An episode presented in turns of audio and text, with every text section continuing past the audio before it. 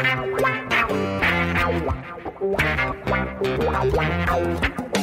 dois na barreira, correu, o rei atirou. Gol! O cara marcação, sambou pra lá, sambou pra cá, botou na frente a bola. O time sempre chegando a chance de mais um gol. Gol! Neymar pode bater de primeira.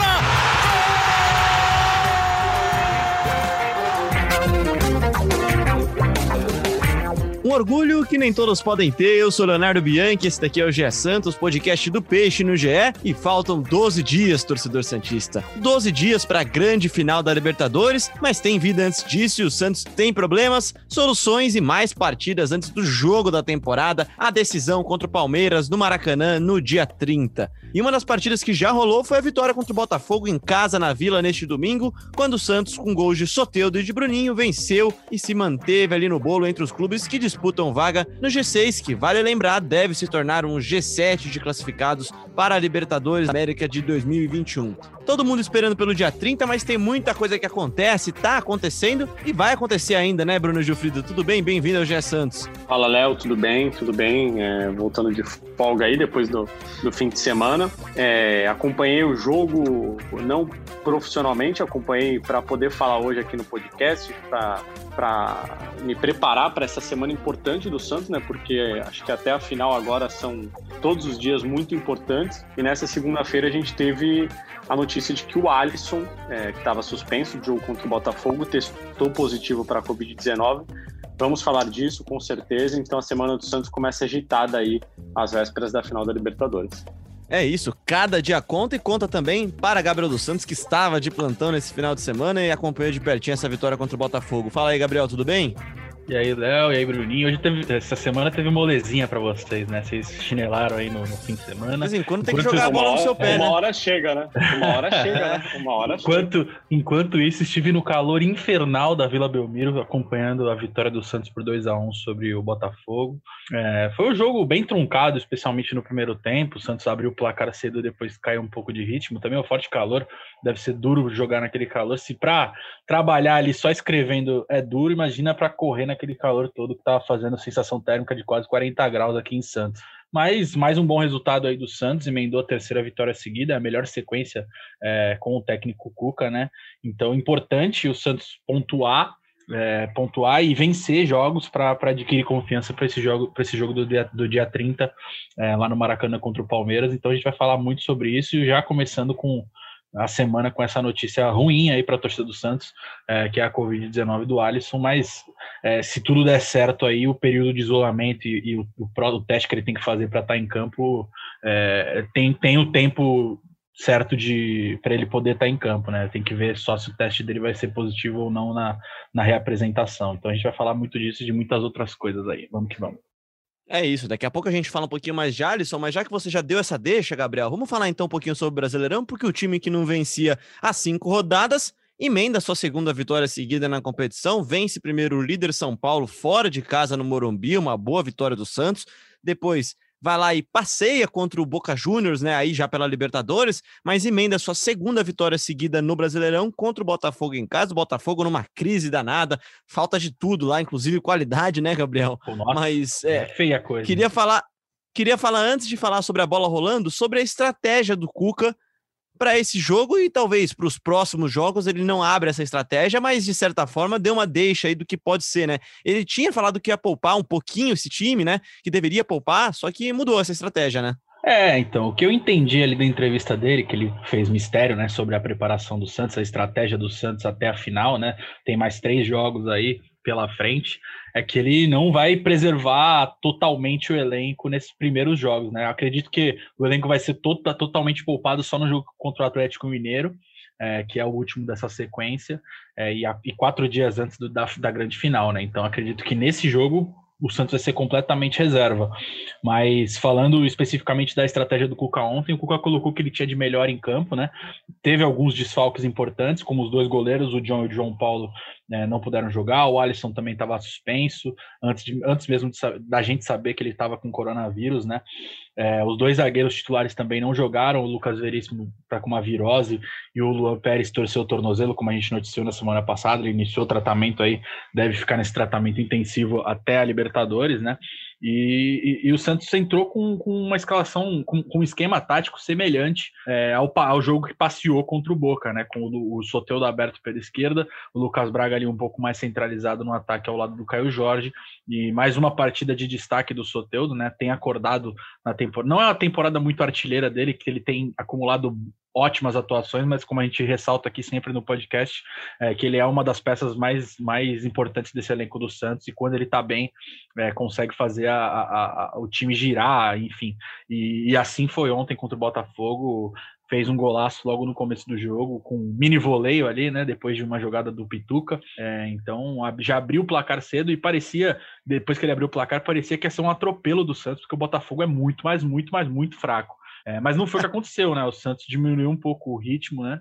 É, deu alguns espaços para o Botafogo. O Botafogo não chegou a criar aquela grande chance, mas, mas o Santos deu uns espaços para o Botafogo é, e permitiu que o Botafogo empatasse no fim do primeiro tempo com um pênalti bobo cometido pelo, pelo Laércio, que não aproveitou mais uma chance no time titular, né? Ele cometeu um pênalti, ele já estava amarelado quando ele cometeu o pênalti, então ele correu o risco de ser expulso ali.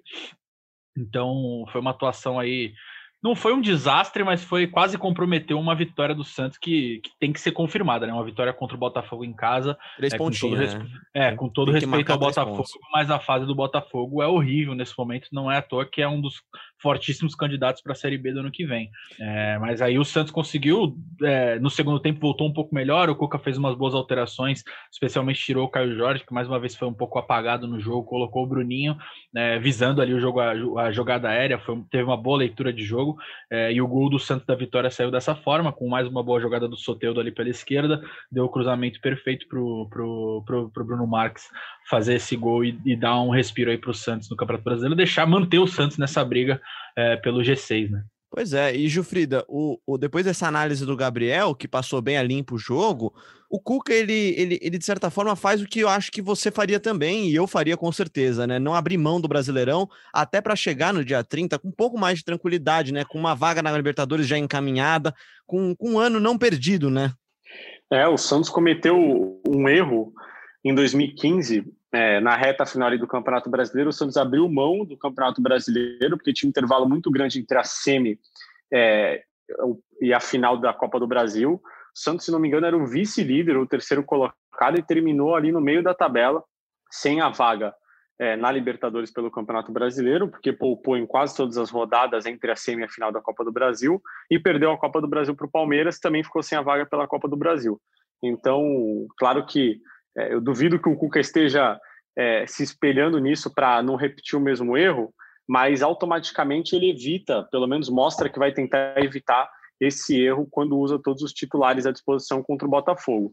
É, eu acho que se tiver qualquer sinal de que um jogador pode se lesionar, tem algum risco, está muito desgastado, é, naqueles exames que eles fazem depois dos jogos, e o jogador tem risco de lesão, eu tenho certeza que o Cuca vai tirar da partida. Mas se ontem ele decidiu colocar todos os titulares à disposição, é porque os titulares estavam bem e não tinham nenhum risco é, já é, prévio de, de lesão.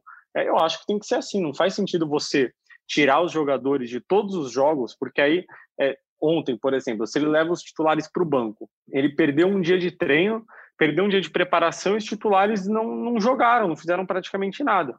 É, eu acho assim que deve poupar no, no jogo anterior à final, né? Contra o Goiás. Contra o Atlético Mineiro.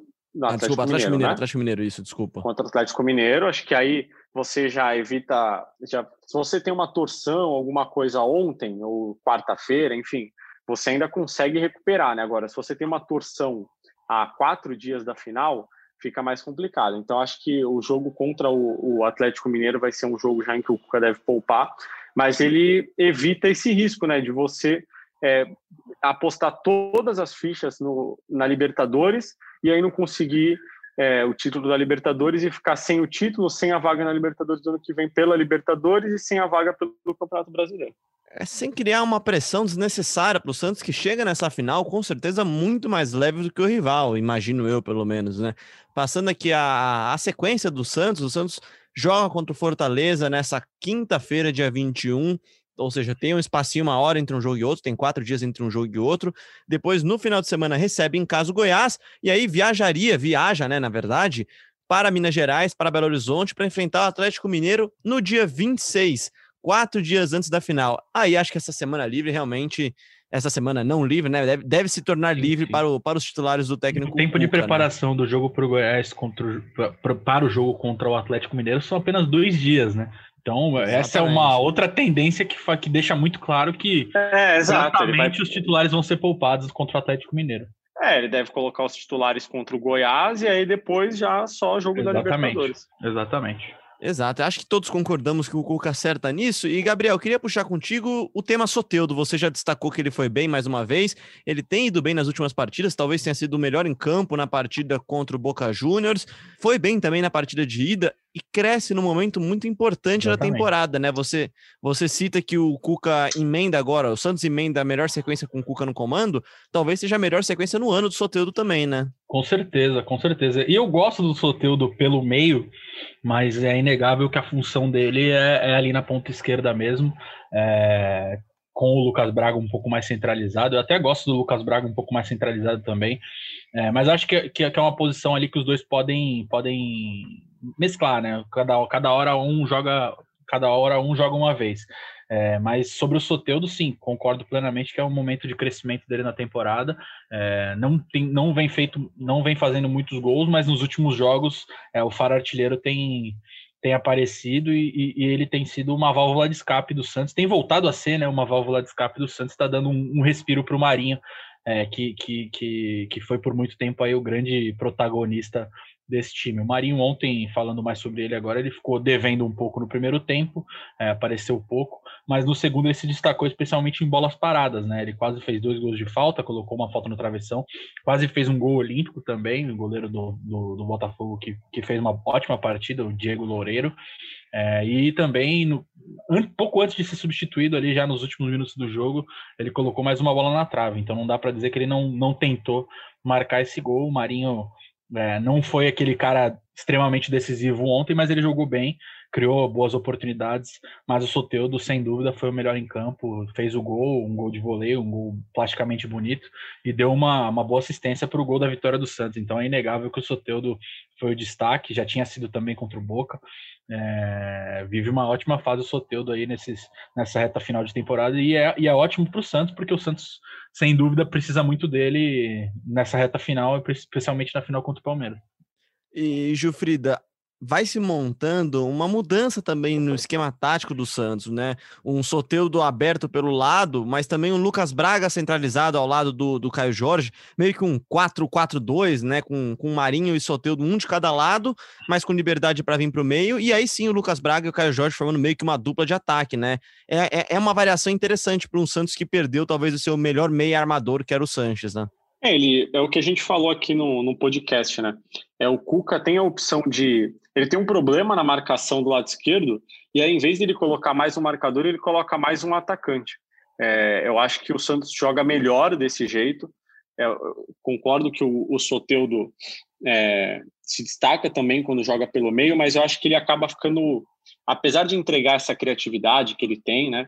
Eu acho que a estatura faz um pouco de, de diferença na hora que você vai jogar ali entre volantes e zagueiros, né? Porque ele fica meio espremido ali e tal, é, não ganha, não consegue ganhar uma bola pelo alto, não consegue ganhar muito no jogo de corpo e também não consegue usar muito da velocidade dele.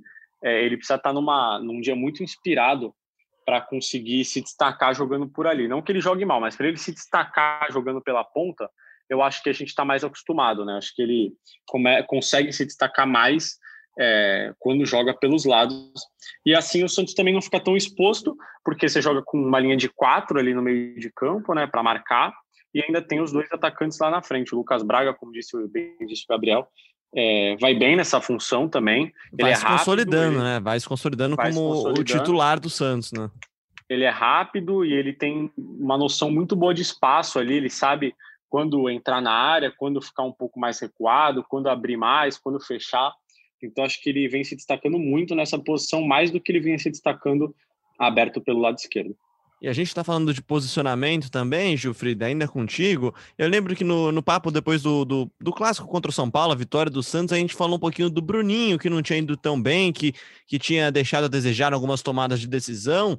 E entrou, entrou bem e acho que principalmente entrou e mudou o jeito do Santos atacar, né? Acho que essa que é a grande vantagem de você criar no Bruninho uma opção, né? Você ter a chance de mudar, em vez de chegar por baixo, de chegar tentando construir, chegar pelo alto também. Em dois, em dois lances, o Bruninho meteu uma bola que o goleiro salvou espetacularmente e a outra meteu no gol, né? É, a primeira coisa é que eu já vou te corrigir, que não é Bruninho, é Bruno Marques. É, a gente já corrigiu todo Perdão mundo. da o nome palavra, dele- cara. é, o nome dele é Bruno Marques, não é Bruninho, é assim que ele quer ser chamado. É, Bruninho é o bronca. né, Gabriel? É, não É, vou tomar exatamente. mais broncas por causa de Leonardo Bianchi. É, é, é uma ótima alternativa, né? Eu, é engraçado porque quando você vê um jogador tão alto quanto ele, tem 1,93m, 1,95m por ali, é, você imagina que ele não tenha tanta capacidade com a bola nos pés, né? Mas ele joga bem com a bola nos pés também, ele protege bem a bola, ele tem visão de jogo, tem noção, é, e além de tudo, acrescenta essa arma é, muito forte para o Santos, que é a bola aérea. É, se o Caio Jorge é um jogador mais brigador, que sai mais da área, o Bruno já é um jogador que eu acho até que em algumas ocasiões pode jogar com o Caio Jorge, porque ele vira uma opção muito boa para a jogada aérea do Santos. E muda muito o jeito do Santos jogar, né, Gabriel? Você, você de pertinho, vendo o jogo de pertinho, pode dizer melhor sobre isso também, né? Ah, muda demais, né? São, ele tem características completamente diferentes da do Caio Jorge, e por isso que eu acho que ele ganhou essa posição aí, teoricamente, do, do Marcos Leonardo, porque o Marcos Leonardo é um atacante que, que é mais semelhante às características do Caio Jorge. Então, se for para mudar o jogo, não faz sentido você trocar seis por meia dúzia e tirar o Caio Jorge para colocar o Marcos Leonardo. Então, acho que foi esse um dos principais motivos é, pelo Bruno Marques ter crescido é, na, na, no ranking do Cuca, aí, digamos assim. É, e ele, ele muda muito a característica do Santos de jogar, porque o Caio Jorge não é um cara muito alto. Então, quando se tem um centroavante alto ali na área, é, a, fica muito mais fácil você ganhar no jogo aéreo. E logo depois que o Bruno Marques entrou, é, o Santos começou a ganhar bastante em jogos aéreos, em, em, nas jogadas aéreas. Ele quase tinha feito um gol de cabeça, você já falou aí, antes mesmo do gol que ele marcou. Então, é, deu uma característica ofensiva bem diferente para o Santos. E outra posição que teve mudanças na partida contra o Botafogo foi o gol, né, Gabriel? O gol com o Vladimir, que era o suposto titular depois da saída do goleiro Everson, acabou caindo para o posto de terceiro goleiro, João Paulo e John fora do jogo. E, de certa forma, ele também está fora dessa disputa pela vaga no gol, principalmente pensando em Libertadores, né, Gabriel? Ah, nem faz sentido o Vladimir estar tá nessa, li nessa, nessa lista de candidatos, né?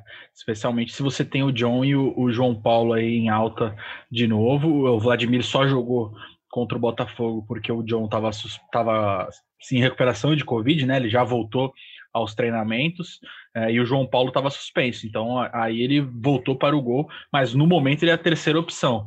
É, na entrevista coletiva depois do jogo, o Cuca falou que já definiu o goleiro é, do Santos que vai ser titular na final contra o Palmeiras, mas ele não falou qual vai ser.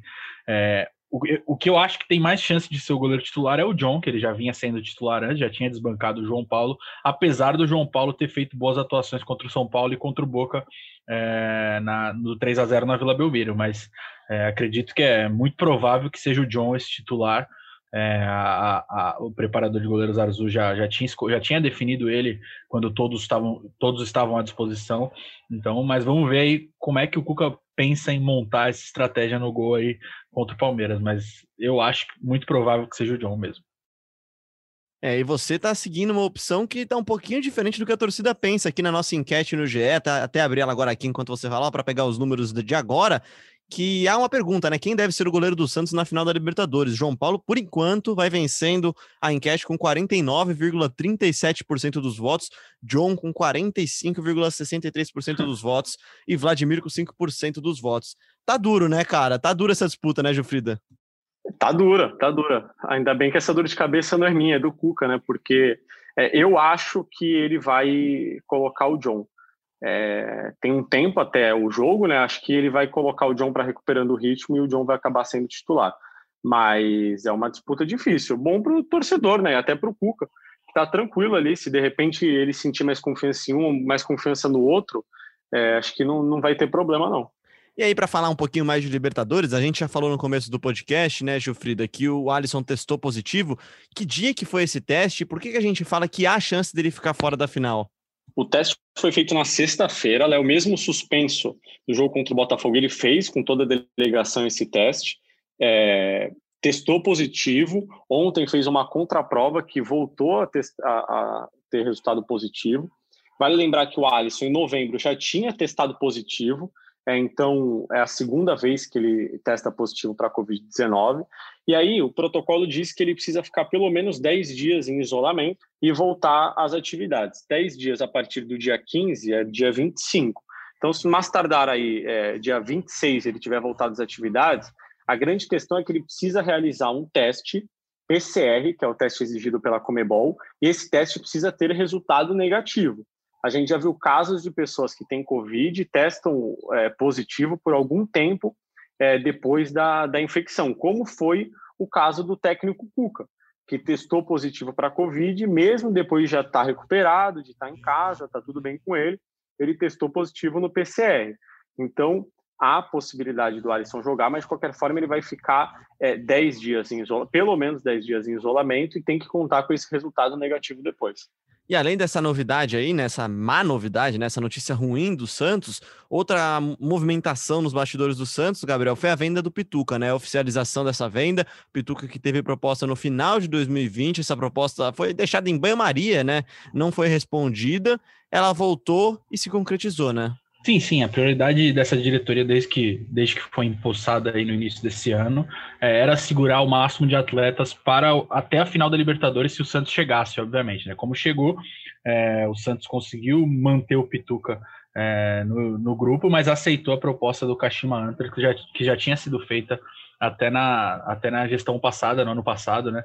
É, a gestão passada até chegou a aceitar, mas depois não colocou em votação no conselho, é, deixando a decisão para essa de gestão de agora, que aceitou o negócio e liberou o Pituca para fechar depois da disputa da Libertadores. Alguns colegas aí da imprensa já deram que ele, se o Santos for campeão da Libertadores e, e for para o Mundial, o Pituca disputaria esse Mundial. Então, foi um bom negócio para o Santos e para o Pituco. O Cuca até falou isso na entrevista depois do jogo de ontem. É, falou que é o momento dele fazer o pé de meia dele. Enfim, falou como é que foi o processo para segurar tanto ele quanto o Lucas Veríssimo, outro jogador que teve a venda oficializada nessa semana, apesar de já estar tá fechada há, há bastante tempo, há quase duas semanas. Então, são dois titulares aí que deixam o Santos, mas pelo menos eles jogam no jogo mais importante aí dos últimos nove anos, né? Exato, Pituca que tem 28 anos e tá tem seu direito de sair, né? É uma perda muito grande pro elenco, de certa, de certa forma, de toda forma, né, Gilfrida? Com certeza muito grande, mas é aquilo que a gente fala, né? Ele tem 28 anos já. A torcida acha que ele não vai sair nunca e também não tem mais como conseguir muito dinheiro com ele. É só ver o que aconteceu com o Luan do Grêmio. Tem vários outros exemplos que ia acontecer com o Lucas Veríssimo. Passou o tempo do Santos vender o Pituca. O Santos, se quisesse fazer dinheiro com ele, tinha que ter vendido há cinco anos, seis, sete, oito anos e não aos 28 anos. Aí você não vai conseguir muito dinheiro mesmo. Mas futebolisticamente falando, realmente uma grande perda. E aí, para fechar o podcast de vez, a, é, Gilfrido, eu queria que você falasse um pouquinho sobre ingressos para a final da Copa Libertadores da América. Sim, ingressos, né? Apesar de, de não haver, de certa forma, público, né? Venda de ingressos para público em geral, o Santos terá ingressos para ele e isso está gerando uma certa polêmica já nos bastidores, né? Está gerando polêmica porque ia gerar polêmica de qualquer forma, essa é a grande verdade. Né? São 150 ingressos, o Santos dividiu da seguinte forma: 45 para familiares de jogadores e comissão técnica, 30 para comitê de gestão e convidados, 30 para o conselho deliberativo, 15 para autoridades e patrocinadores, 25 para sócios e 5 para funcionários. Eu, Bruno Gilfrida, acho que deveria ser tirado 10 do comitê de gestão, 10 do conselho e esses 40, esses 20 irem para sócios, aí seriam 45 para sócios. Eu digo isso porque o universo dos sócios é muito maior. É, são milhares de sócios e são 300 conselheiros e sete membros no comitê de gestão. Então, eu acho que não dá para ter mais gente dos dois do que associados. Mas, se fosse assim, o conselheiro ia reclamar, membro do comitê de gestão ia reclamar. De qualquer jeito, alguém ia ficar insatisfeito e alguém ia se sentir é, desprivilegiado, é, se sentir meio que excluído, assim, né? Porque é, são poucos ingressos. É, e aí, algumas pessoas falam, ah, tinha que dar para a base e para o feminino. Mas por que tinha que dar para a base e para o feminino? Quantos jogadores da base do Santos são são torcedores? E, e, como é que você distribuiria esses ingressos na base? E do feminino, o que, que, que as sereias fizeram é, para acompanhar? O que, que os jogadores da base fizeram para acompanhar? Não tem muito sentido. Para mim, isso. É, você ia dar para quatro jogadores da base, cinco, para cinco sereias? não vejo muito sentido. Eu acho que é, buscou uma maneira de se buscar uma maneira de serem justos, né? É, dando um pouco para cada um, eu só mudaria um pouco a quantidade para cada um. Ou então daria tudo para funcionário e para familiar de jogador. Aí tudo bem. Mas acho que colocar pessoas de outros departamentos do, de esportes, por exemplo, então por que, que não dá para o futsal? É, para esportes olímpicos, enfim, taekwondo, né? Acho que base futebol feminino não tem nada a ver com, com a Libertadores. Até porque muitos ali nem são torcedores do Santos. Contigo nessa, só acho que realmente deveriam ver mais ingressos para sócios e para funcionários especialmente, mas acho que essa é uma discussão que, que vai ser eterna enquanto durar, né? Essa não tem, não tem muita solução, são 150 convites, não são nem ingressos, na verdade, né? São convites que a Comebol cede para cada um dos clubes finalistas, enfim, um número bastante reduzido, ainda mais em período de pandemia. Santos que volta a campo agora nessa quinta-feira contra o Fortaleza, fora de casa, depois do final de semana recebe o Goiás. No meio de semana da semana que vem, viaja a Belo Horizonte para enfrentar o Atlético Mineiro e aí sim, no dia 30, não neste sábado, no outro, a grande final da Copa Libertadores da América contra o Palmeiras. E é claro que a gente volta ao longo dos próximos dias com mais episódios, episódios especiais, matérias especiais também no GE, com o Bruno Jufrido e com o Gabriel dos Santos e na TV com a Laurinha também, a Laura Fonseca, nossa produtora, que estará também muito em breve de volta aqui. Gabriel, aquele abraço, cara. Falou, Léo, falou, Bruninho, todo mundo que escutou a gente aí no podcast dessa, dessa semana. Até a próxima. Até a próxima, Bruno Jufrida. Valeu, Léo, Gabriel, que seja mais uma semana movimentada aí, mas com notícias boas, né? E não como essa do Alisson com Covid-19. É isso, e falando em Covid-19, cuidem-se, usem máscara, álcool em gel, distanciamento, a vacina tá chegando, mas ainda não chegou, então muito obrigado a você que nos ouviu até aqui. Lembrando que você encontra a gente sempre no seu tocador favorito, na Apple, no Google Podcast, no Spotify, no Deezer, enfim, em todos os lugares que você quiser, e especialmente no ge.globo podcasts. Segue, se inscreve lá no nosso programa, no seu tocador favorito, que é a forma de você saber sempre que tivermos episódios novos. Esse é o Gé Santos, que volta agora com mais episódio na próxima sexta-feira. Um grande abraço e até lá.